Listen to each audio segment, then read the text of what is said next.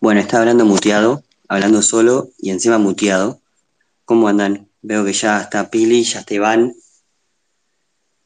¿Qué dicen? ¿Todo tranquilo por ahí?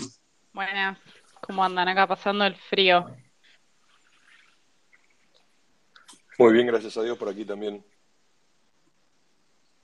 ¿Qué tal ese frío? ¿Qué tan áspero está?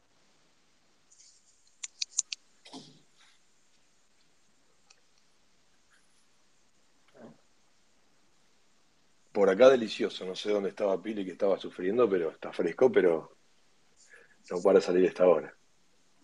No, yo en realidad soy muy friolenta. eh, sufro el frío, sufro el frío y el calor donde vaya. eh, pero bueno, nada, yo estoy en Rosario. Ah, bueno. Ahí veo que, que está Chule. Ahí se sumó Manu también. ¿Cómo andan, A chicos? Manu no lo veo todavía. Si lo podés agregar, que a mí no me aparece, te puse como coadmin. A Ah, ver, A ver, Manu, te mando para hablar.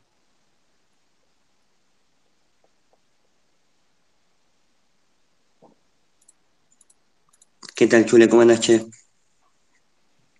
Todo tranqui, acá preparando todo para irnos mañana a Bari con el team. ¿Ustedes?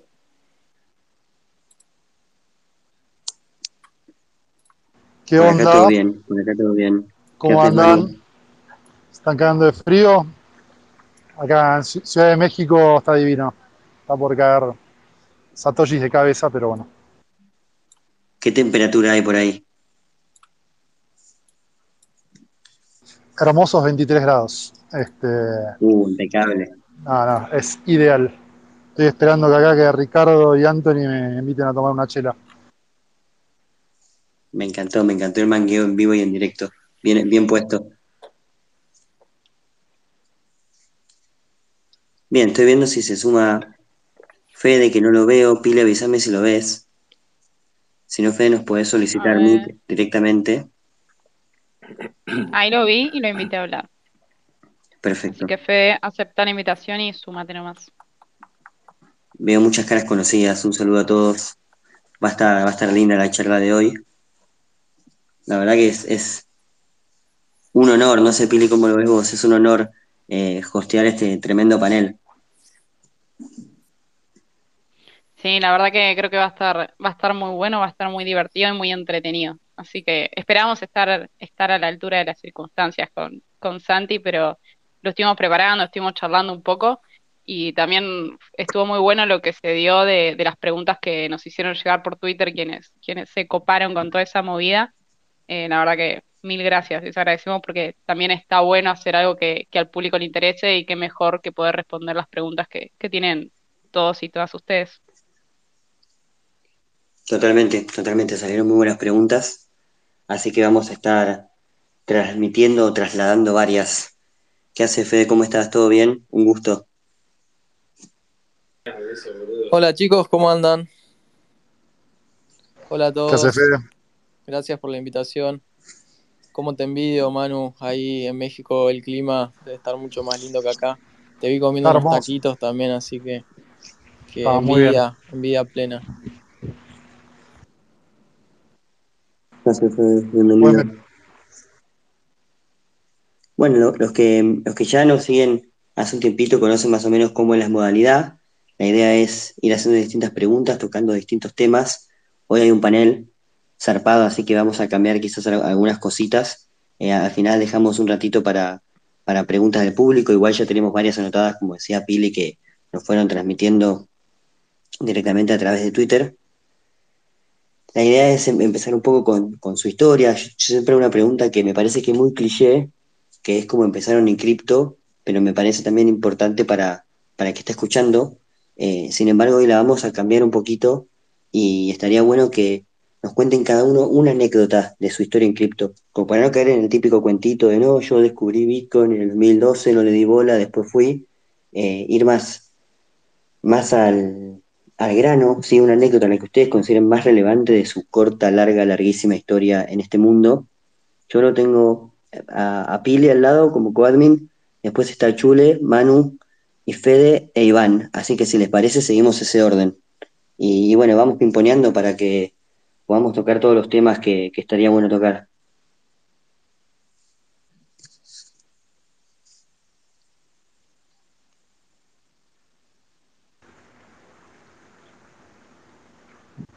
Bueno, era para, era para Cholo, que estaba primero, pero, pero me parece que, que, se estará preparando una birra o algo. Manu, ¿querés arrancar vos? No, si quieres arranco, no, no tengo problema. Este, a ver, eh, ¿por dónde arrancar? Eh, a ver, yo entré por accidente en cripto, ¿no? O sea, veníamos en, su momento 2012-2013 armando un marketplace para alquilar cosas online, similar a un mercado libre hippie, donde básicamente queríamos que la gente pueda prestarse las cosas que tenían en la casa. Y nos encontramos con el problema de cómo hacer para básicamente alquilar o pagar eh, online global y era, se pueden usar malas palabras, ¿no? Eh, están permitidas, están permitidas. Era, era, una, era, una, paja tener que hacer una expansión regional, una expansión global en cada país para tener una, un procesador de pagos. Y bueno, Nubis, que era el CTO en ese momento, había vuelto de Singapur, me dijo, che, boludo, y si ponemos este Bitcoin, que es esto, esto y lo otro, y al principio fue tipo, es un Ponzi, no hay chance, eh, y de repente hubo algo que dijo, vamos a ponernos a estudiar un poco más el tema y nada, fue una voladura de, cabeza. Eh, y lo sumamos como medio de pago, ¿no? O sea, pero así como algo, como una herramienta que nos venía a solucionar un problema, o sea, no había todavía toda esa fiebre de decir tipo, uh, esta tecnología va a cambiar el mundo, ¿no? Eh, fue realmente para solucionar una necesidad. Y para terminar, creo que es una, una constante también en muchos de los proyectos y en la utilización de la, tecnología en, la TAM, sobre todo, ¿no? Me gustó eso de resolver un problema clave, me parece, a, la hora de emprender, y ustedes son grandes emprendedores, eh, se, notan en ese tipo de frases. También me gustó lo de una especie de mercado libre hippie, y Bitcoin por ahí en su momento capaz era medio anarquista, medio, medio hippie, eh, no era, sin lugar a dudas, lo, trendy y lo, lo de moda que es hoy, pero bueno, Fede, ¿nos querés contar vos un poco dentro de tu historia esa anécdota que decís, che, esto es lo, que, lo que más vale la pena contar en definitiva?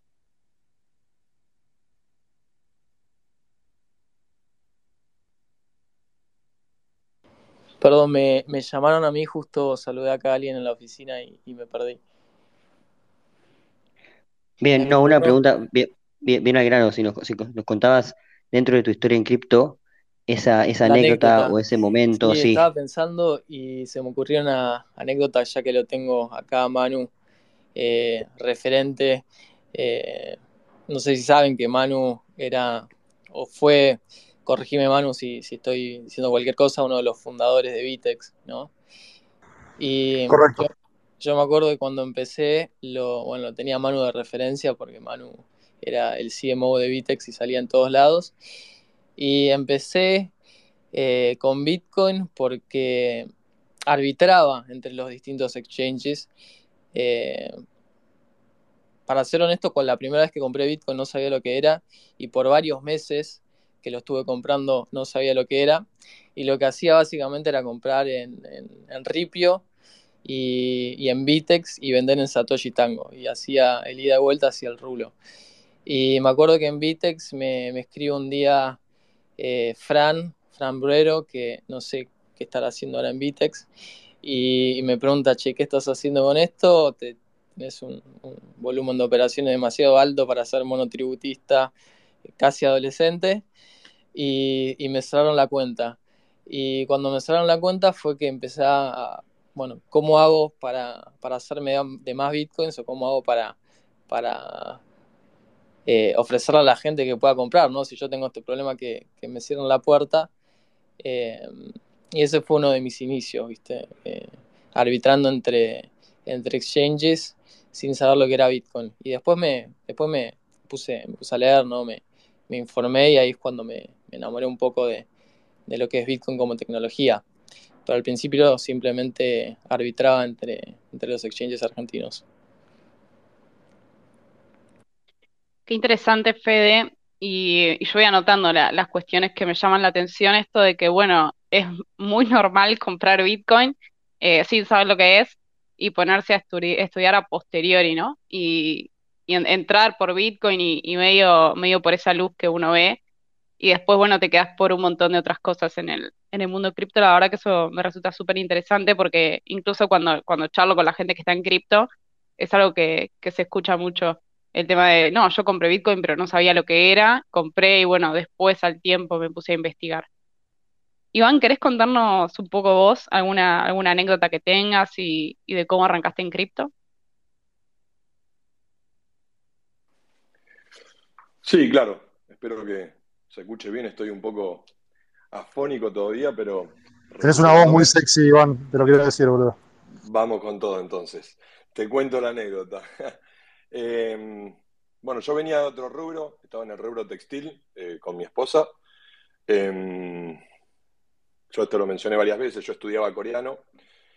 En el medio conozco eh, a Bitcoin, un coreano que había venido justamente en un intercambio, mostraba una fábrica que tenía, una, granja de minería que tenía, que para el año 2012 para mí era de otro planeta. Me pareció lo primero que, lo mismo que dijo Manu, ¿no? Me pareció medio Ponzi, medio raro, que este me quiere vender las monedas que él tiene para que suba. No me convenció para nada.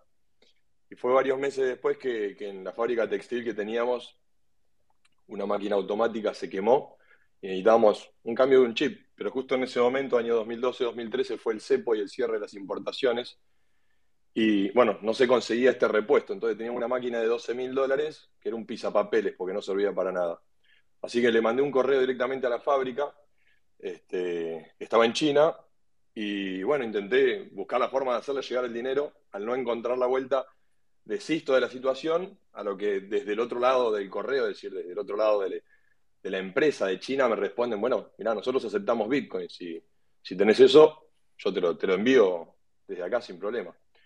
Y bueno, fui y conseguí una persona que, me vendió, eran 25 dólares eh, en Bitcoin, este, lo, lo, envié, me enviaron el repuesto, entonces inmediatamente le dije a mi mujer, mira, tenemos que cambiar porque esto no va más, me parece que hay, hay una solución genuina para un problema real que estamos teniendo y que eventualmente todos atravesamos, entonces ahí me puse a estudiar un poquito más y bueno, me, adentré a finales del 2012 y principios del 2013 eh, a adentrarme más en Bitcoin, ¿no? Qué bueno, Iván. Se, repite esto de, entrar en, cripto porque uno ve, ve una luz y después ponerse a estudiar eh, a posteriori. Creo que es algo sobre, sobre lo que podemos charlar más tarde. Y bueno, a Chule ya lo conocemos, es un, dueño de esta casa prácticamente. Em, ya lo conocemos, ya se ha presentado, pero quiero escuchar tu anécdota, Chune. Eh, no, no me voy acá sin tu anécdota. Ah, no te escuches detrás de una, de una voz de una mujer, por favor. Habla. No, no, por favor, no seas así, mano.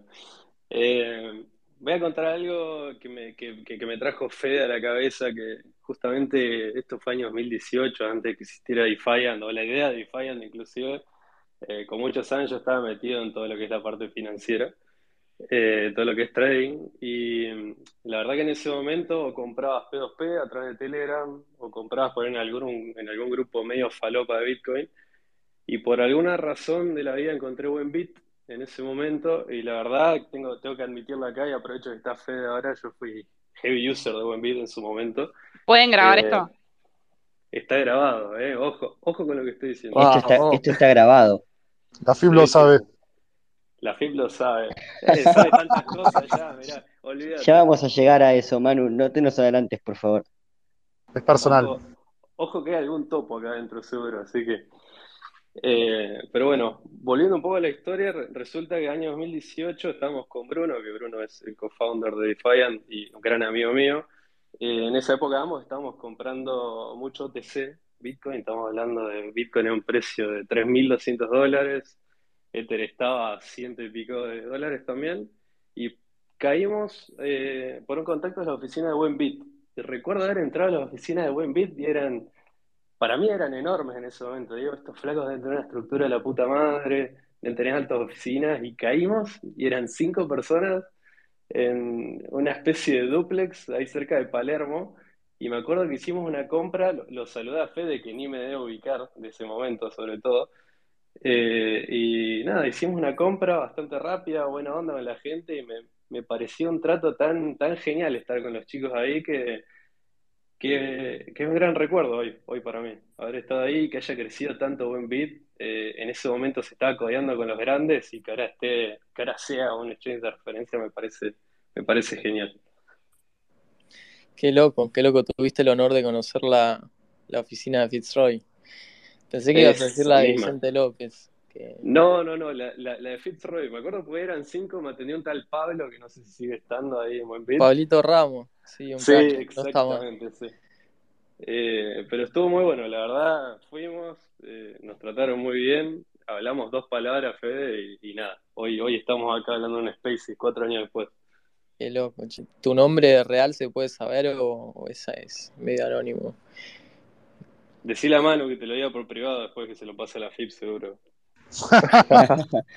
ponelo, en copia cuando se lo mandes a la FIP. Olvídate. Che, y esa, esa oficina era antes del, de, o mejor dicho, después del garage. ¿Cómo, cómo fue ese inicio de Buen Beat? Y una, y una pregunta para ir a, los datos curiosos, por ahí las cosas que no se escuchan tanto. ¿Por, qué Buen Beat? Alguna, bueno, es bastante intuitivo, pero ¿cómo, cómo fue ese proceso para quiera el nombre? Sí, la oficina de Fitzroy fue, fue después del garage. El garage, nunca tuvimos garage, sino que le, le estábamos de ocupas en la oficina de nuestro inversor, que era una oficina bastante linda en Vicente López, y nosotros le, le, ocupábamos una mesa. Y cuando crecimos a ser seis personas ya nos echaron a patadas porque, viste, venía gente rara así como chula a visitar a la oficina y, y ya los compañeros de la otra empresa decían, ¿qué onda? qué onda esta gente. Así que nos echaron y la primera oficinita que tuvimos era, sí, era una casita en, ahí en Palermo, Hollywood, que teníamos una mesa que literalmente la habíamos hecho nosotros, compramos dos caballetes y le pusimos una tabla de madera encima. Si te acordás, Chuli, ahí éramos los ocho alrededor de una mesa. Y de ahí arrancó todo, todo lo, lo, que conocemos ahora como Buen Beat. Y el nombre Buen Beat, sinceramente, eh, viene de, de una agencia de, marketing que si puedo meter el chivo la voy a mencionar porque nos acompañaron desde el inicio, ya no nos acompaña más, pero, pero trabajaron re bien con nosotros, una agencia que se llama Lebrain, eh, de Rochi, Rochi Palacios, y ella nos propuso el, nombre por lo obvio, ¿no? De, de bueno, de buen bit, buen Bitcoin. Y para ser sincero, fue la que menos nos disgustó de todas las propuestas que había. Y fuimos por esa, pero viste, después te, enamorás del nombre cuando lo empezás a usar y demás. Y, quedó, y nos sirvió también como, como marca para después lanzar otras cosas, ¿no? Este prefijo de buen, eh, pasamos por Buen Dólar, que era una agencia de cambio, tuvimos Buen Giro, que era una empresa de remesas, y ahora usamos el buen para todo también internamente. Así que, quedó re bien el nombre. Eh, pues lo pensó Roche. Acá le paso el... La, verdad que es un buen nombre para pensar campañas de marketing a posteriori y, movidas y, nuevas líneas de, producto, nuevas empresas. Les, extiendo las preguntas a, a, los demás. Iván, ¿te parece contarnos de cripto? cuál es el origen y, alguna anécdota copada de, esos primeros días. Sí, claro. Em, bueno, de, atrás para adelante, de cripto es surgió nada, de una ronda interna entre los chicos que lo fuimos conformando cuando, cuando iniciamos eh, cuando iniciamos la idea, teníamos un grupo, fuimos volcando nombres y nada, la verdad nos pareció simpático. Nosotros creemos nada, en una economía de cripto y nada, nos pareció ideal el de cripto este, para ir avanzando. Em, después, bueno, los, inicios, sí, claro, nosotros estábamos en una oficinita en el, microcentro, este, cuando empezamos, en un lugar que, que, la entrada, no sé si está José por ahí, pero la entrada había como un par de restaurantes ahí en la puerta de una galería en el microcentro, bastante bastante mala, pero, pero bueno, fue lo que teníamos para, empezar. Eh, ahí empezamos, bueno, con varios de los chicos que, están acá y que participan actualmente. Nosotros seguimos este, con todo el mismo equipo desde que empezamos está Miguel Schweizer, que, ya veníamos también de, otra, de otro proyecto previo que se llama Quantia, que también opera con, con nada, eh, opera acá en Argentina, quantia.io. Y de ahí derivamos a ir eh, armando a Decrypto en el año 2018 como necesidad. Eh, veíamos principalmente, nosotros con Quantia llevamos muchos usuarios, inversores a adentrarse en el mundo cripto y encontramos básicamente que, que bueno, no, no, no, no, nos atendían bien en ese momento, operábamos con la mayoría de las casas de acá, tuvimos muchos problemas con compliance, con, con demoras, entonces dijimos, bueno, ¿cómo podemos resolver esto? Y aprovechamos esa, digamos, el anterior invierno, el invierno del 2018, para ir sentando las bases en búsqueda, bueno, de, la siguiente corrida y de tener la plataforma lo mejor establecida en búsqueda del siguiente ciclo, ¿no? Eh, ciclo muy parecido al que nos encontramos ahora, dicho sea de paso. ¿Cuándo arranca el bull market, Iván? Anota 7 de... No, no, falta, falta poquito, pero creo que estamos ya saliendo, saliendo del invierno. La verdad que todos los mercados han corregido, ¿no? Ahí no quiero, digamos, acaparar la atención e irme de los lineamientos que me dieron, ¿no? Financial advice. No, pero está muy bien, a la gente les, le interesa mucho su historia personal, le interesa mucho la historia de los monstruos que crearon, pero les interesa más el financial advice. Así que un poquito de deviación tampoco está tan mal. Bueno, a mí, digamos, esto, este, este, momento a mí me encanta, a mí me gustan los mercados bajistas, obviamente entiendo el, el contexto, lo lamento eh, muchísimo por las personas que han perdido capital, pero son así los ciclos, ¿no? Los ciclos de mercado y creo que eh, lo hemos visto repetidas veces, por lo menos desde el 2012 eh, me ha dado la posibilidad y la verdad que eso es lo que más, más placer me da de haber visto todos estos ciclos que ha dado el mercado en los últimos años, siempre, digamos, alineado a lo que fueron los halving, casualidad o no. Entonces, eh, nada, por eso fue que nosotros nos decidimos a ir lanzando el producto en el 2018, entendiendo que en un mercado bajista te da posibilidades de construir, de armar, de probar, que cuando el mercado está muy recalentado, la verdad que es muy difícil querer construir, porque la gente demanda y, nada, y la demanda tiene que estar este, atendida y no podés sentarte a pensar en productos, en desarrollos, en crecimiento, en expansión.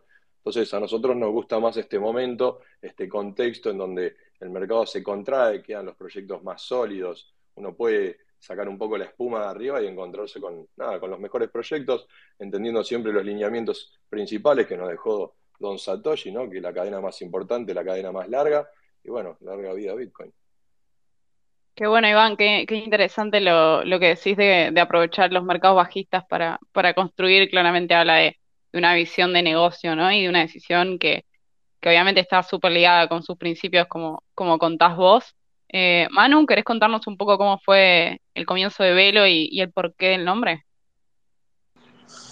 A ver, Velo arranca antes de que arranque Velo, eh, arranca en Vitex, porque en definitiva en Vitex, digamos, cuando empezamos, el objetivo era construir liquidez, infraestructura para eh, hacer que esto sea accesible para todo el mundo, ¿no? Después el negocio te va llevando, si querés, a especializarte en algunos rubros. La verdad que nos metimos mucho en B2B y mucho en temas de cross-border payments eh, y empezar a armar infraestructura para, más para instituciones financieras. Pero había algo ahí que digamos, a mí me seguía resonando alrededor de cómo la gente hacía onboard a cripto, cómo la gente entendía el valor de cripto, cómo, cómo, de alguna manera romper esa inercia negativa que había alrededor de, la tecnología y muchas veces de los vicios de la tecnología y de nosotros mismos como amantes de la tecnología para poner la tecnología por sobre los problemas. Eh, y esta idea de alguna manera de hacer que el producto pueda ser de uso cotidiano, eh, fue lo que más, me resonaba en la cabeza, ¿no? Y, a partir de ahí fue empezar a conectar partecitas, ¿no? Em, empezar a pensar que el dinero no vive, eh, o sea, el dinero que usan las personas todos los días no tiene que estar en un cajón, como puede ser un exchange, sino que tiene que estar en la mano de las personas, que es básicamente el celular. Hoy Argentina y, varios países más del mundo tienen una infraestructura financiera de altísimo nivel, eh, donde puedes tener interoperabilidad entre los diferentes players a muy bajo costo y de forma instantánea. Eh, y, así, digamos, uniendo las diferentes partecitas, fue que se armó, digamos, esta idea de Velo, ¿no? Eh, un poco las premisas, digamos, iniciales eran simplificar el acceso, hacer que la gente vea el valor eh, de forma inmediata sobre lo que puede, ser cripto.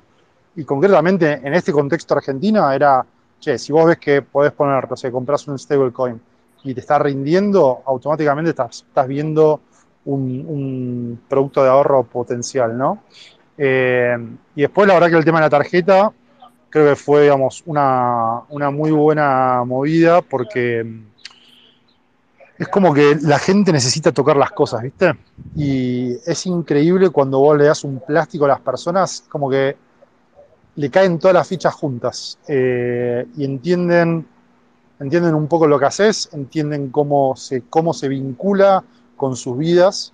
Eh, y, bueno, nada, fue esto, un proceso iterativo donde nosotros teníamos ciertas premisas y ciertas hipótesis, bueno, ir uniéndolas para crear un producto. Eh, lo más chico posible, pero que resuelva un poco estos problemas, ¿no?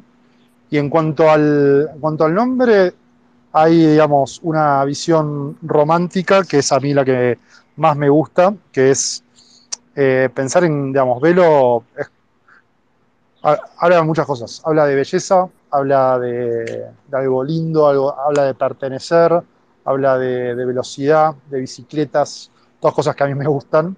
Eh, creo que accidentalmente, bueno, son las primeras letras de los, los apellidos de, dos de los co-founders, pero eh, me parece que al menos este, filosóficamente me inclino a, explicarlo mucho más con lo, con lo primero, ¿no?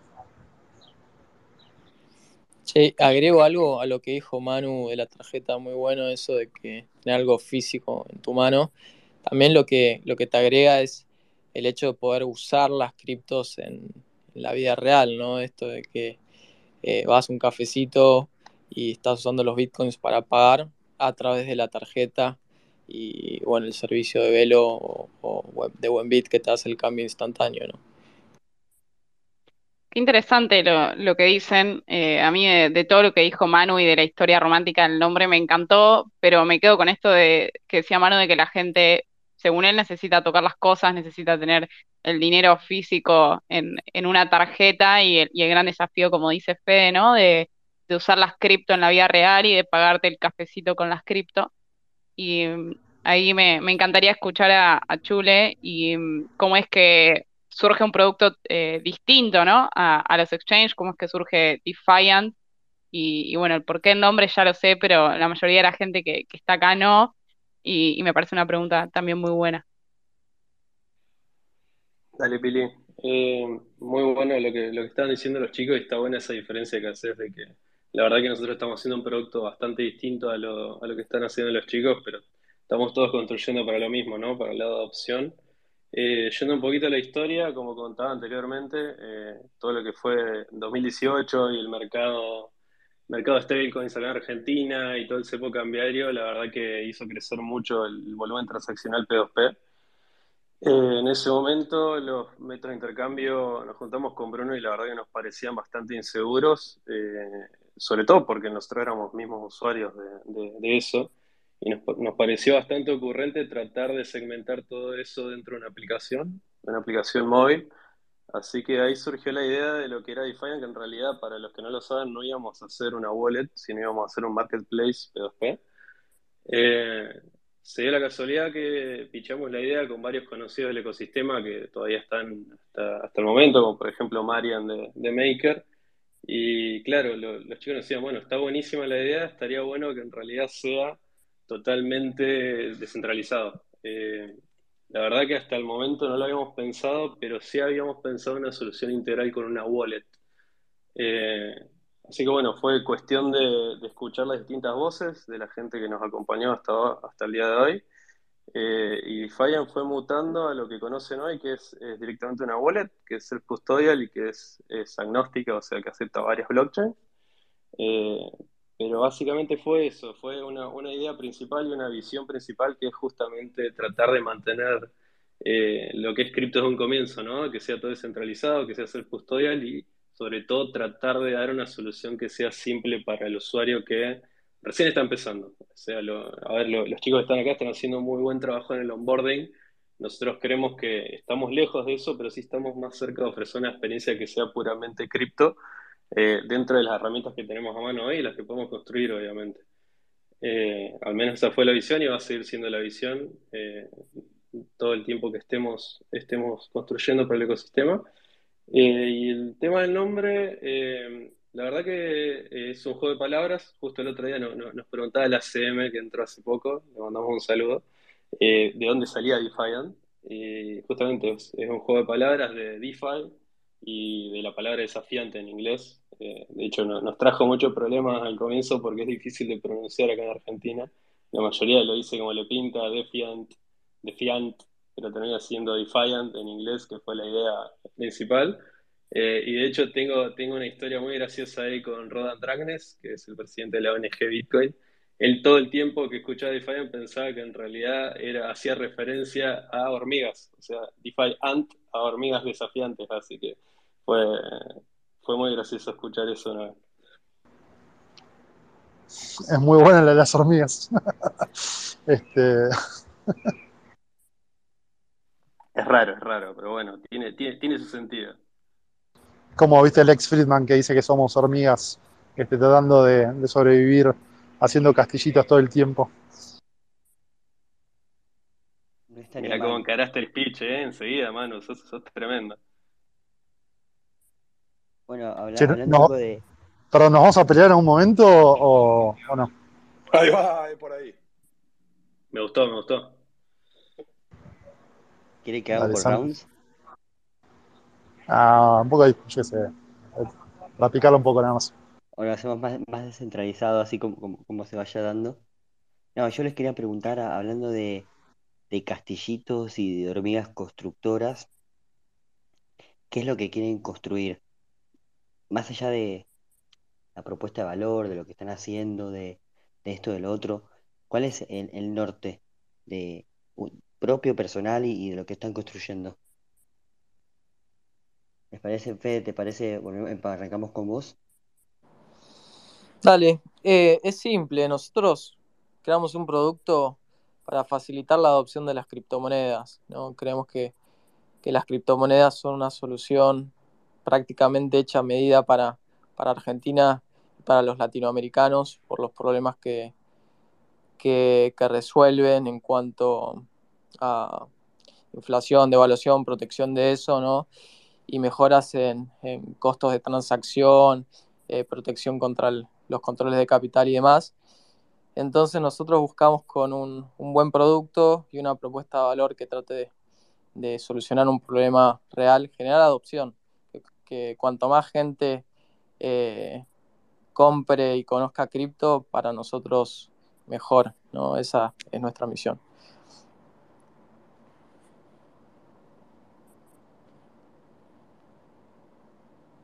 Manu, Iván, ¿quieren, quieren construir sobre, sobre lo que dijo Fede? Em, no sé si construir sobre lo que dijo él, pero te doy mi opinión. Em, nosotros lo, que buscamos, digamos, como meta personal es, es, una economía en cripto, ¿no? Confiamos en el camino más allá de, los vaivenes y, lo, que buscamos es ir brindando todas las, herramientas y las soluciones para, simplificarle al usuario esta, esta primera experiencia, esta primera migración que nosotros entendemos que se inicia en un proceso tal vez más centralizado y luego le da el poder al usuario para ir a lo descentralizado. Eh, y tratamos de crear todas esas herramientas, ¿no? Eh, con una visión, eh, digamos, de mediano, de largo plazo, de ir creciendo, de ir construyendo, este, y bueno, así, digamos, las distintas herramientas que fuimos lanzando en el tiempo, como empresa, digamos, que tratamos de buscar la innovación, ¿no? Haber lanzado tal vez el staking este, al principio de haber salido en el 2018, cuando acá era algo todavía bastante alejado, eh, o, no tan común, digamos, por lo menos entre las plataformas. Bueno, ahora adentrarnos también en lo que han eh, sacado acá los, dos colegas que están de otras plataformas, que han sacado la tarjeta, como dice Manu, tal vez para tangibilizar eh, ese, ese, dinero que uno lo tiene, pero también como para buscar un proceso intermedio entre lo que es y lo que debería de ser, ¿no? Porque estamos, bueno, por, por lo menos mi visión, creo que está muy buena la tarjeta, es un productazo, pero eh, es claro que no, no, digamos, ya hay una tecnología que lo reemplaza, ¿no? Estamos hablando de pagos con Lightning, con pagos con QR directamente, entonces es un buen paso intermedio para la persona que recién ingresa, pero, pero todavía es un, es un largo camino el que tenemos para, para no traer más gente al barco, sino simplemente a la gente que está pueda tomar la decisión de, bueno, utilizar tu dinero tus pesos, o utilizar tus patacones, o utilizar tus soles peruanos, o, tu dinero cripto, ¿no? Y ahorrar en la moneda que cada uno con libertad decida eh, tener y cuidar su patrimonio, ¿no? Eh, y nosotros lo que buscamos es eso, darle la herramienta para que en este, en este estadio, digamos, en el cual se encuentra el desarrollo de, de todo el mercado cripto, bueno, las personas puedan entrar y salir de una forma fácil, confiando que en el futuro, digamos, eh, vemos un poder más eh, relevante hacia lo descentralizado, que bueno, hoy, mirándolo en la actualidad sin un compliance, digamos, migrar todo el dinero físico al dinero virtual, todavía sería un poquito más difícil, ¿no? Esa visión del futuro y esa tendencia hacia lo descentralizado tiene lugar en alguna especie de roadmap o es algo que se plantean a muy largo plazo y que todavía no está tan, tan definido a, tener términos de estrategia, de producto? ¿Es una, ¿Es una migración masiva de Defiant o cómo, cómo lo imaginan? Sí, eventualmente creo que acá no hay lo masivo, ¿no? Me parece que, la gente va a ir pasándose de uno a lo otro y en la medida en la cual puedan tener solidez los proyectos, le van a generar confianza y en la medida que se caigan algunos proyectos del mercado DeFi, también va a haber una, salida, ¿no? un espanto por, parte de distintos inversores que tal vez están en otros protocolos y empiezan a resonarse. Entonces, eh, confiamos que eh, eh, todo es paulatino, todo debe ir siendo progresivo y debe dar tiempo a los aciertos y a los errores, y que los errores ocurran, de preferencia no ocurran desde ya, pero en el llegado del caso que ocurran en estadios tempranos de las criptomonedas para que eso le dé más solidez, ¿no? Vemos un continuo desarrollo desde lo que fue tal vez Empty Box a lo que son hoy los exchanges, cómo han cambiado, a pesar de que, bueno, nacen, digamos, de un Titanic que se hundió, pero esto brindó un montón de conocimiento. Y bueno, esto tal vez de Terra, de Luna, también abre un montón de conocimiento colectivo para que todos podamos ir diciendo, bueno, esto sí, esto no, no cualquier falopa, hay drogas buenas, drogas malas. Bueno, ver un poquito de eso y, y sí, nosotros creemos que en el largo plazo en nuestro roadmap está esa esencia de descentralizado, pero entendemos que hoy no tendría un volumen como para que nos valga a nosotros la pena tener que hacer semejante desembolso de inversión y, bueno, ya con semejantes soluciones tal vez como Defiant, ¿no? Interesante, Iván. Eh, está buenísimo el, pensamiento a futuro y, bueno, lo, que hacen ustedes hoy, eh, yo creo que en, en cripto eh, podemos pensar todos estos productos como, una cajita de herramientas y los usuarios van usando el que les sirve según lo que necesiten hacer. Em, me, gustaría también escuchar a Manu y, a Chule sobre, bueno, cómo, es el norte, cómo imaginan el norte de, Velo y de Defiant. Bueno, a ver, yo creo que a mí me, gusta un poco la analogía del micelio. No sé si están más o menos este, familiarizados con los hongos, pero Básicamente los hongos se interconectan en todo el planeta y hacen un solo tejido que está en todos lados. ¿no? Eh, y creo que nosotros en cripto tenemos que hacer eso. Eh, independientemente, digamos, de trabajo que cada uno haga, incrementalmente estamos construyendo una red que hace que más gente pueda estar en, nada, usando esa tecnología, ¿no? Para resolver todos los problemas que ya sabemos que tiene y los que van a venir. Eh, en ese sentido, Velo, digamos, lo que tiene que hacer es seguir creciendo en convertirse en un ecosistema de soluciones que sigan atendiendo más problemas que hoy están sin atender, ¿no? Eh, quizás los, primeros van a ser obvios y los, los, próximos no tan obvios, o incluso problemas que son más o milenarios, ¿no? O sea, hay un montón de cuestiones que hoy damos por sentadas y que creo que de alguna manera cripto nos permite abrir los ojos en muchas cosas, eh, que de alguna manera son los desafíos y, lo que nos manijea todos los días para salir a construir producto, ¿no? Eh, yo soy, digamos, muy crítico de, nuevamente, poner la tecnología enfrente del problema. Me parece que la tecnología tiene que ser en función del problema. Eh, obviamente, cripto, digamos, es un muy buen martillo, pero no es un martillo para todos los clavos, ¿no? Así que bueno, esa es un poco la, visión. Eh, y, nada, tratar de ser lo, más global posible. Nos encantaría descentralizarnos eh, gradualmente, ¿no? O sea, con el tiempo eh, y, ¿cómo se llama? Y, nada, y poder atender a, gente de, todo el lado del mundo, ¿no? Tiraste tres o cuatro metáforas increíbles en 72 segundos. excelente. Me gustó mucho también lo de, que vayan apareciendo los problemas y que se vayan creando los esfuerzos para, para que la red crezca y en el futuro como, los hongos, que no sé si será real o no, ahora lo voy a ir a chequear con Wikipedia, pero en el futuro sea una red cada vez más sólida y más poderosa. Pero, sorry, eh, Paul Stamets, buscalo, hay un, un, un, documental en Netflix muy bueno, El mágico mundo de los hongos. El chabón está, está muy loco y muy copado. Y tiene una entrevista también ahí con, este, ¿cómo se llama este? El otro, bueno, no me sale el nombre ahora con, con Rogan, con Joe Rogan, que, vale la pena. Eh, y, tenemos que entender, me parece, como también como players del ecosistema, que nuestro esfuerzo es incremental hacia la evolución del mismo. Eh, o sea, todos somos partícipes justamente de, de, este, de este macroorganismo que, que nosotros estamos creando, ¿no? Tenemos que hacer un martes Defiant sobre hongos, porque no conozco nada de, de hongos, ya me voy a ir a ver después de, Martes Defiant, sigue el mágico mundo de los hongos en Netflix. Y yo me quedé de hongos. De hongos, sí, obvio. Yo me, quedé con esto que, decía Manu, de bueno, si en el, en el futuro, ya lo dijo Iván, ahora lo repitió Manu, que piensa en un futuro más descentralizado, incluso evaluarían migrar hacia la descentralización. Yo te pregunto, Chure, ¿vos llegaste temprano al futuro o, cómo es tu historia y cuál es tu norte? Qué, linda pregunta, Pili. Eh, la verdad que estoy, estoy bastante de acuerdo con lo, que han dicho los chicos. Creo que hay, hay momentos para todo eh, y creo que también hay, soluciones que hoy hacen mucho más sentido. Eh, de hecho, me, parece que el, onboarding que hacen las, tres plataformas es, es, bastante bueno y hay mercado para todos, que eso, eso es lo más importante. O sea, cripto todavía es tan chico que creo que pueden haber muchísimos más jugadores de los que ya existen en Argentina, por más que se piense lo contrario. Eh, particularmente nosotros en Defiant siempre construimos bajo la misma premisa, que es, es, la misma del white paper de Satoshi, ¿no? De intentar hacer todo descentralizado, hacer todo peer-to-peer.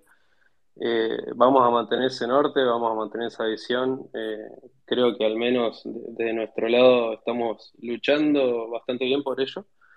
Eh, la idea obviamente es eh, terminar haciendo una aplicación que replique todas las grandes soluciones que tienen las plataformas que existen hoy en el mundo fintech, pero replicarlas en el mundo descentralizado y con, la, misma, simpleza, ¿no? Eh, creo que no se ha logrado todavía y más allá de que hay tecnologías para el momento, creo que si si no lo está haciendo nadie en el momento, nos, nos, parece un gran desafío para encararlo nosotros. ¿Por qué no? O sea, alguien, tiene que hacerlo, creo que tenemos el equipo para hacerlo y las mentes también para pensar cosas nuevas si llega, si llegara a ser necesario. Eh, y creo que al menos en este momento estamos bastante bien parados para recibir usuarios de cualquier exchange o inclusive gente que tenga un mínimo conocimiento de cripto y lo haya escuchado oído. Eh, me, hiciste acordar, Manu, que hace, hace una semana estuvimos, estuvimos juntos ahí en la oficina de Velo y me dijiste que, no sea tan purista eh, y me resonó unos, unos días, no te voy a mentir, eh, pero la verdad que nos sentimos bastante cómodos con, eh, con, esta visión, ¿no? Con, el pensamiento de, tratar de, de, construir una aplicación, una wallet o lo que fuera, un tool que sea completamente centralizado y bueno, al menos tratar de hacerlo, porque ya no tendría mucho sentido para nosotros en este momento virar hacia una solución centralizada. Eh, de hecho, me está haciendo mucho ruido también eh, que los grandes exchanges a nivel mundial, como Coinbase o inclusive jugadores que no tenían nada que ver en el ecosistema como Robinhood, estén yendo, estén haciendo un, pivote enorme hacia lo que son soluciones custodial, así que en ese sentido creo que eh, no estamos tan errados, ¿no? O sea, estamos, estamos construyendo algo desde... Yo creo que, sorry, tratando de te, meto un bocadito, no, creo que es importante que todos estemos haciendo todo lo que estamos haciendo cada uno desde diferente ángulo, eh, porque digamos, la sumatoria de los esfuerzos va a hacer que, en definitiva, digamos, este sueño que nosotros tenemos se vuelva realidad. Eh, y, aparte, digamos, el esfuerzo que ustedes hacen en I D, eh, en cosas que quizás digo, no son tan tangibles en el día a día para una persona común, pero todo ese, ese digamos, consciente acumulado que de alguna manera se termina eh, materializando en un producto, ¿no? en una experiencia, en mejoras, en versiones, en, nada, en, potenciales incluso de spin-off también de, cosas que vos querías que iban a funcionar y que no funcionaron, es, es muy importante, es como la herencia del pensamiento humano, no sé cómo decirlo, boludo.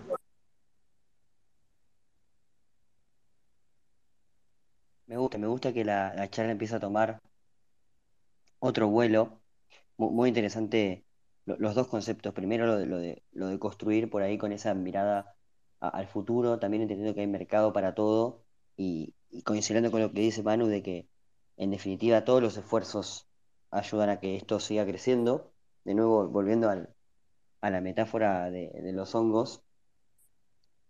Y otra metáfora del mundo del mundo de las ciencias naturales, si se quiere, que a, mí me gusta mucho y tiene que ver con cómo crecen las plantas, que las plantas crecen siempre buscando la luz y, van como esquivando obstáculos y, encontrando la, luz. Lo veo a Marian que nos está escuchando, Marian Di Pietra, que siempre habla de que los productos y las soluciones tecnológicas van a ir buscando y encontrando espacio donde se lo den y con esta metáfora y esta referencia a Marian quiero pasar al tema de la regulación y entender un poco cuál es, cuál es su visión. Eh, la, visión de los cuatro me parece súper interesante en este, en este tema. ¿Qué, ¿Qué, es lo que piensan que va a pasar? ¿Cuál es el riesgo de que con, con sucesos como lo que pasó hace un tiempito, hace unas semanas, se ponga más estricta la regulación? ¿Qué impacto puede tener a nivel nacional, en primer lugar, y a nivel mundial, y cómo eso puede contribuir al desarrollo de nuevos productos o al potenciamiento de algunos productos que ya existen, digamos, una redistribución de la forma en la que se va construyendo la tecnología. Ya sé que tiré cuatro o cinco preguntas todas juntas, pero en definitiva es como plantear las bases para poder escuchar su, su visión, que me parece que es un tema muy interesante que, del cual se viene hablando hace bastante y, son personas que están sumamente capacitadas como para ilustrarnos un poquito. puedo meter un bocado, tengo que salir en un toque, pero eh, la regulación es como la noche va a venir, o sea, eh, quizás es una metáfora un poco oscura, ¿no? Eh, va a la redundancia, pero creo que lo que tenemos que hacer nosotros, tenemos que hacer es acelerar este paso de Web 2 a Web 3 lo antes posible para que más gente esté y tenga la libertad de hacer con su dinero y su privacidad lo que realmente ellos quieren y que entiendan que es un derecho universal que, digamos, esos activos que ellos tienen y la forma en la cual transaccionan no tiene que estar dependiendo de nadie más que de ellos mismos. Eh, hoy, claramente, digamos, hay eh, empresas como Velo, como Buenbit, eh, como Decrypto y muchas otras más, están haciendo, digamos, ese paso intermedio es una manta corta, pero yo creo que digamos, todos tenemos que laburar hacia full descentralización, porque nuevamente esto digamos, no se va a poner más lindo de lo que está, ¿no? Eh, y en algún punto ojalá que también haya mucho bitconero criptonero, no sé cómo se le dice, blockchain people, yendo en las órbitas del poder para hacer que justamente no, no se manden cagadas, ¿no?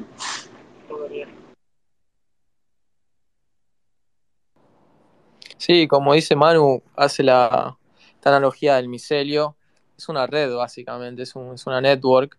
Y quizá también está buena la analogía de un virus, ¿no? De algo que, se va pasando de persona a persona.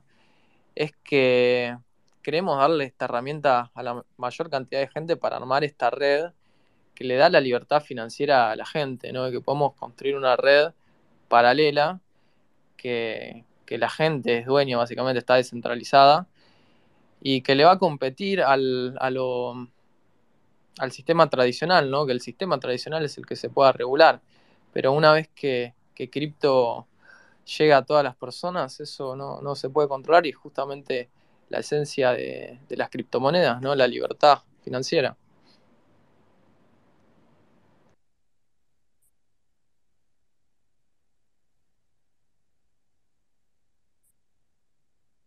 Iván Chule, ¿quieren compartir su opinión?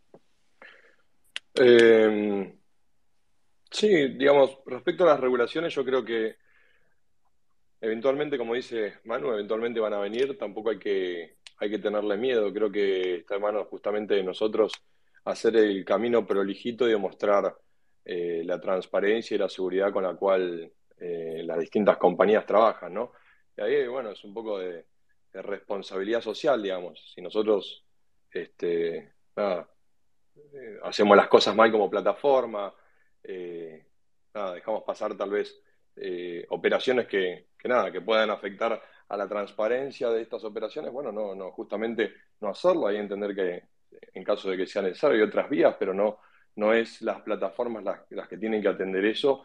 Justamente es empezar a mostrar las bases. Creo que no hay, no hay nada a lo que temerle, tal vez acá pensar en regulación es algo negativo, pero en realidad nos termina demostrando a veces tal vez eh, que sin regulaciones tampoco nos sabemos, o, no quiero sonar, digamos, pesimista ni, hablar mal de nadie, pero digamos, hemos demostrado que no nos sabemos cuidar solo en algunos casos, entonces eh, si no le dan la seguridad al inversor, eh, muchas veces tal vez no invierte. Y creo que tal vez esta necesidad de regulación le va a dar todavía un, impulso mayor de lo que uno ve, ¿no? Uno piensa solamente lo negativo, porque obviamente estamos en Argentina y regulación es complicado, pero también es seguridad jurídica para el inversor, que, nada, que sepa dónde está su dinero, que no esté escondido detrás de términos y condiciones súper trillados, en donde al fin de cuentas no hay diferencia entre, entre un banco y tal vez una fintech y, un, y un exchange en algunos casos. Entonces, eh, lo importante, más allá de la regulación que vaya a venir, es el trabajo que nosotros tenemos que desarrollar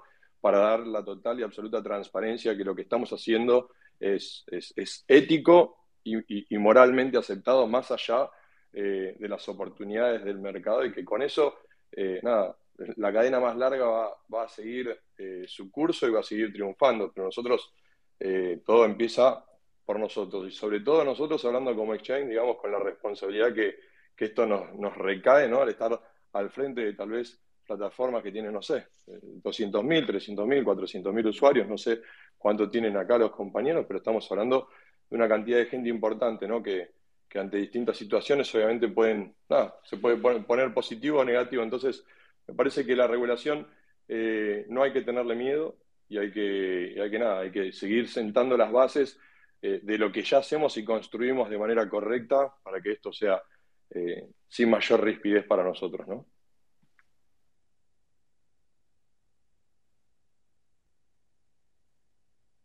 Chule, eh, bueno, si bien el, producto de, Defiant obviamente está como eh, a, un, costado, digamos, si se puede pensarse hoy en día del tema de regulaciones, ¿cómo, cómo lo ves?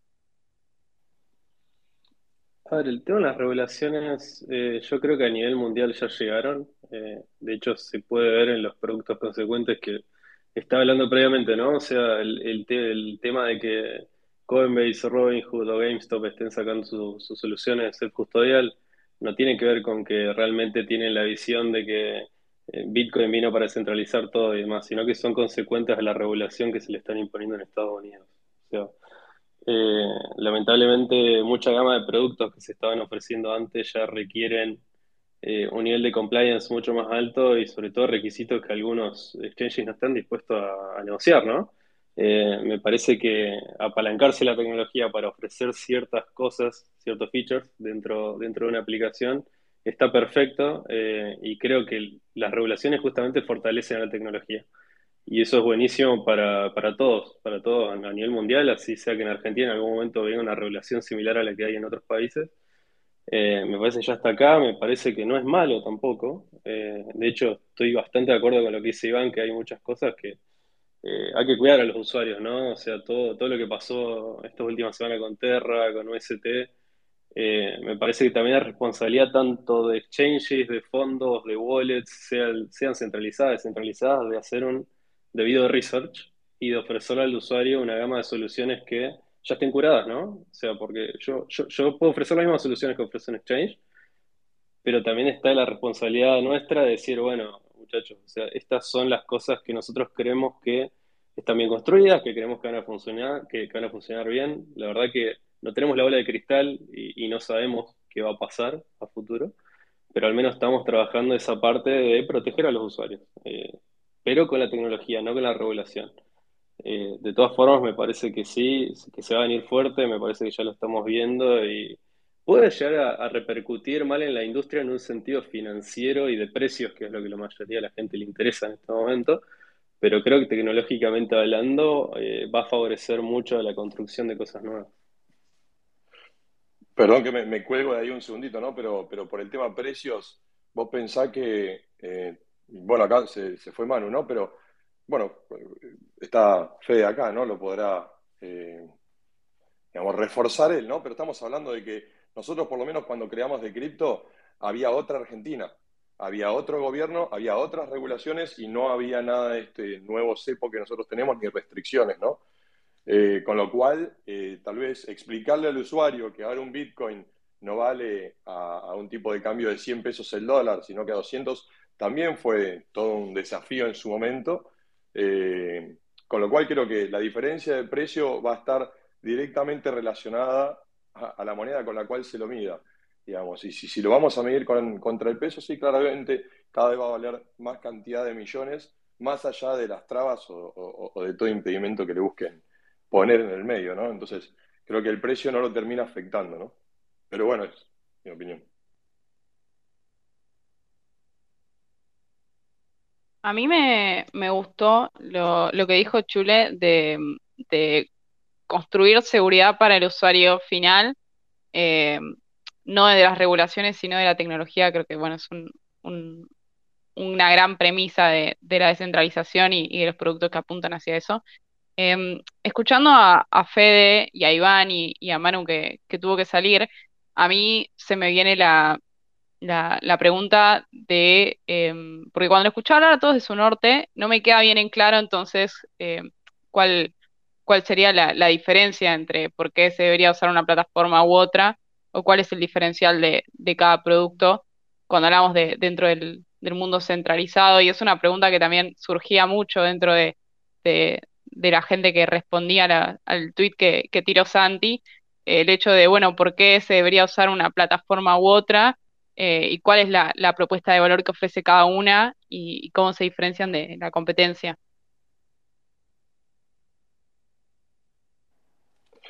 Primero, déjame comentarte que no necesariamente tiene que ser una plataforma la otra esta carrera armamentística que se encuentra en este momento es sobre un desarrollo de tecnología en donde todas las, como dijo Manu, ¿no? todos estamos trabajando, creando productos, mejorando y, compitiendo sanamente entre quienes están a nuestros costados y que son nuestros pares, eh, como lo podría ser Buenbit, como lo podría ser Velo, con la buena voluntad y la buena predisposición de cada uno como en esta participación. Eh, pero para mí lo más importante no es una o la otra, es, sin lugar a dudas una carrera armamentística en donde sanamente estamos compitiendo y cada uno va sacando sus productos, sus pequeños diferenciales, pero también en esta carrera es muy fácil luego ir replicando, ¿no? Ir tomando lo que el resto tiene y obviamente tomando tal vez lo mismo o sacando algún plus adicional inclusive, ¿no? Eh, pero digamos, eh, hoy lo que, está todo muy equilibrado el mercado, más allá de que uno pueda tener, no sé, una transferencia CB corta U, eh, que uno pueda tener, no sé, Cardano y el otro no. Digamos, hoy está muy equilibrado, eh, por lo menos entre quienes estamos acá, eh, y naturalmente se seguirá equilibrando. Y, nuevamente, ¿no? ¿Por qué pensar en que tenga que haber, digamos, no sé, una sola entidad bancaria, ¿no? Hay 5, 6, 15 bancos en Argentina que compiten y cada uno, el mercado va depurando por la simple uso y necesidad, ¿no? En cuanto hay confianza, en cuanto no hay confianza, en cuanto sacan un buen producto, en cuanto se estancan. Entonces, eh, creo yo que si tuviera que mencionar a Decrypto, obviamente los diferenciales, eh, que, lo mismo, insisto, ¿no? Van a terminar siendo eh, replicados o, va, a, sonar, digamos, como un bis, una réplica de lo que todos tenemos, pero hoy nosotros tenemos la compra y venta de distintas cripto, Bitcoin, Ethereum, tenemos la parte de staking, de inversión, en donde tenemos distintas monedas como Bitcoin o USDT para, para bueno, para hacer un pequeño staking para sacar una diferencia.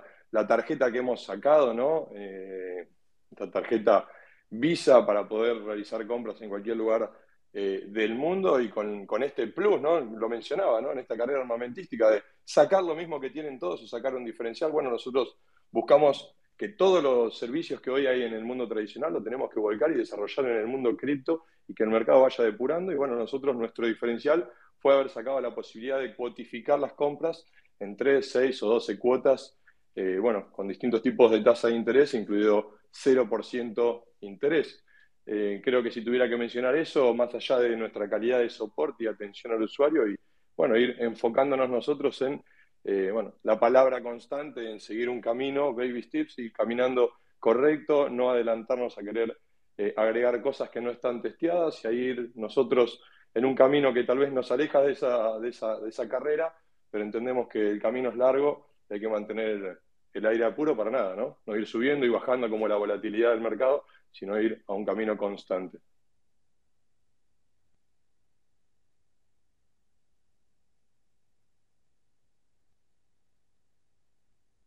Si tuvieses que, plantear cuál es, eh, digamos, la, la, razón para usar WebBit, más allá que coincido con el enfoque de Iván de que puede haber varios y, de hecho es, mi visión del futuro, ¿qué, qué, qué es lo que ves vos dentro de, de su producto, de todo lo que ofrecen como su principal diferencial?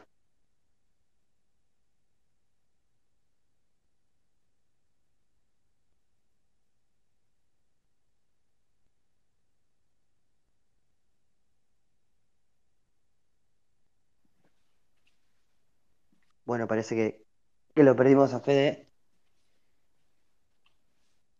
Una, una cosa que, que me gustó mucho, Iván, de lo que comentaste fue eso de, la carrera armamentística.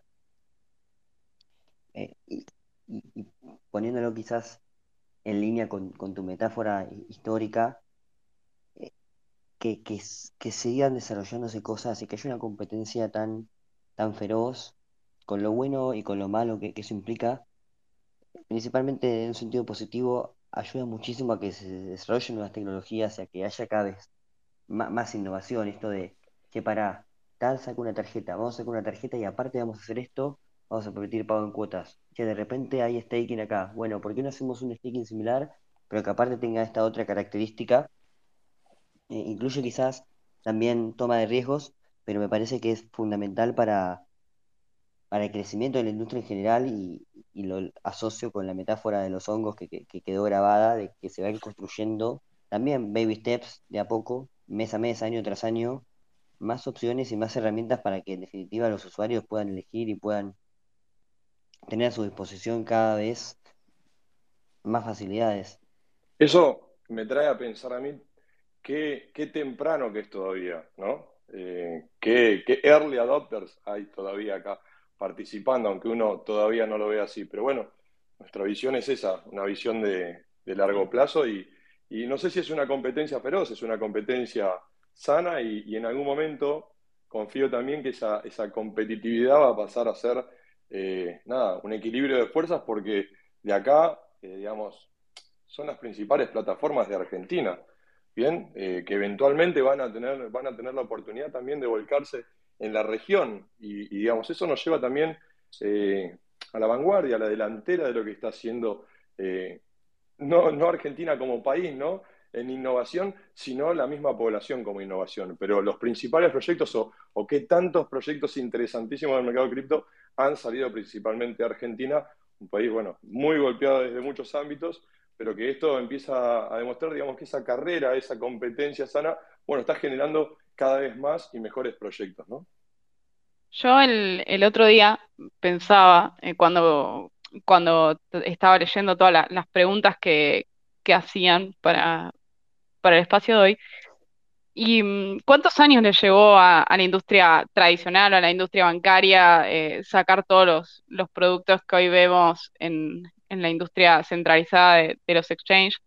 Em, y, con qué velocidad se construye, con qué velocidad se saca features. Yo, yo veo al, equipo de, de, producto y a los devs de Defiant eh, con la velocidad que, se opera una nueva feature, un nuevo producto y, la cantidad de cosas que hay para hacer. Y creo que el mundo cripto es tan amplio y, por ahí lo, que me pasa a mí es del lado usuario, ¿no? Eh, veo que todos están corriendo la misma carrera de, la tarjeta o, del staking, entonces es mi, mi pregunta se podría también reformular a, bueno, ¿en qué se diferencia un, un, un exchange de un banco? O, o si se ve más del lado cripto del lado de, un banco, por decirlo de alguna manera, o si, si son una, una mezcla de las dos. Y Fede, si estás por ahí, eh, avísanos.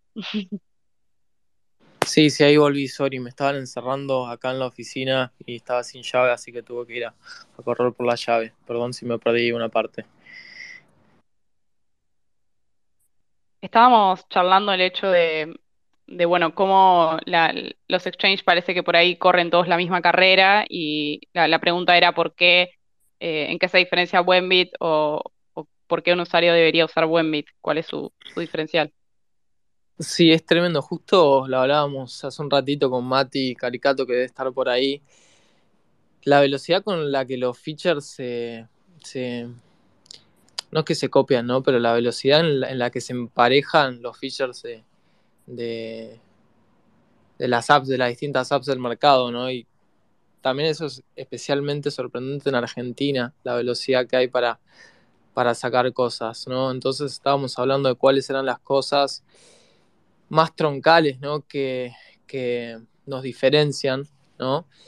Y nosotros tenemos dos, que por un lado es la seguridad y por el otro lado es el expertise financiero, ¿no? Que eso se traslada en precios y, en tasas, ¿no? Entonces, nosotros tenemos esas dos cosas que decimos, por más que podamos sacar más monedas, eh, más, más features, más cositas con, con tarjeta y demás, nosotros queremos tener una, un diferencial en lo que es la seguridad, en cómo manejamos los fondos, eh, procedimientos internos, también features para, para, el cliente, como puede ser 2FA, eh, autorización de dispositivo, y después una expertise del lado financiero, ¿no? Eh, la parte financiera de cripto, que bueno, impacta en los rendimientos, en los, en los precios de compra y venta, también estamos trabajando en nuevas soluciones como, como la, de cripto de, cuotas y créditos.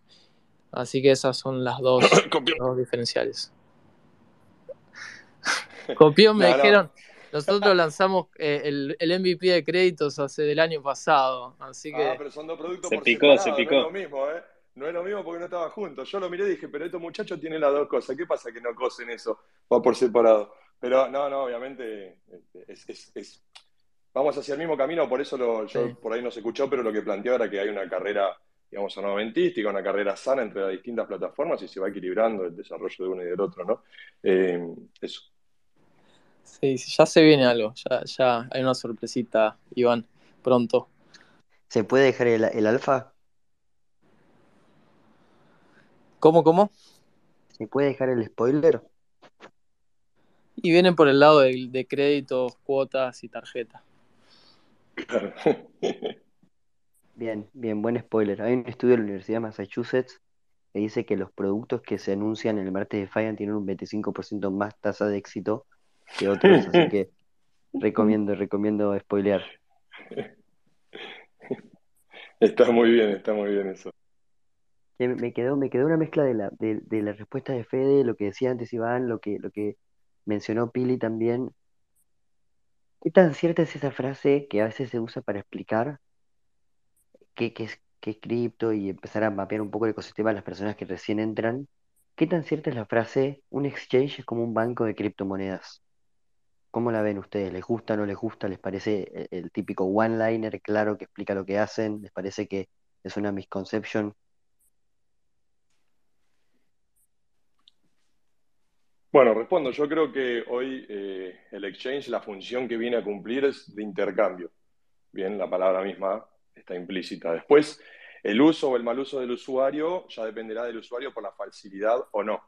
Eh, digamos, no es un banco cripto, sino que es una casa de intercambio. Después, si el usuario decide invertirlo en de cripto o invertirlo en descentralizado, ya es una decisión netamente del usuario. Ahora, eh, mirándolo desde el otro lado, eh, más allá de, casos, digamos, muy emblemáticos, es muy común para el inversor que empieza, y por ahí en estos 10 años que, vengo atravesando el mercado cripto, es muy común que uno piense empezar por el descentralizado, pero la realidad es que hay personas que, imagínate que pierden la contraseña del mail, que tienen 6 caracteres, ¿cómo no van a perder las 12 palabras, no?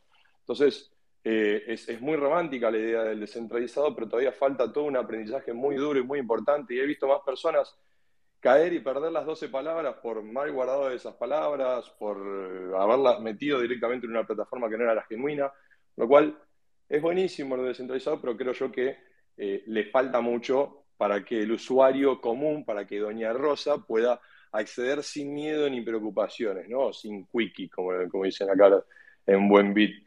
Pero no creo que, hoy un exchange eh, sea un banco. Si bien empieza a brindar servicios, hoy creo que eh, podríamos mirar a, a Brubank, ¿no? A Wallah y decir es un banco. Bueno, es un nuevo híbrido que van haciendo buscando, bueno, justamente estos pequeños huecos en las regulaciones para poder brindar servicios eh, y, brindar soluciones cada vez más competitivas al sector tradicional, ¿no?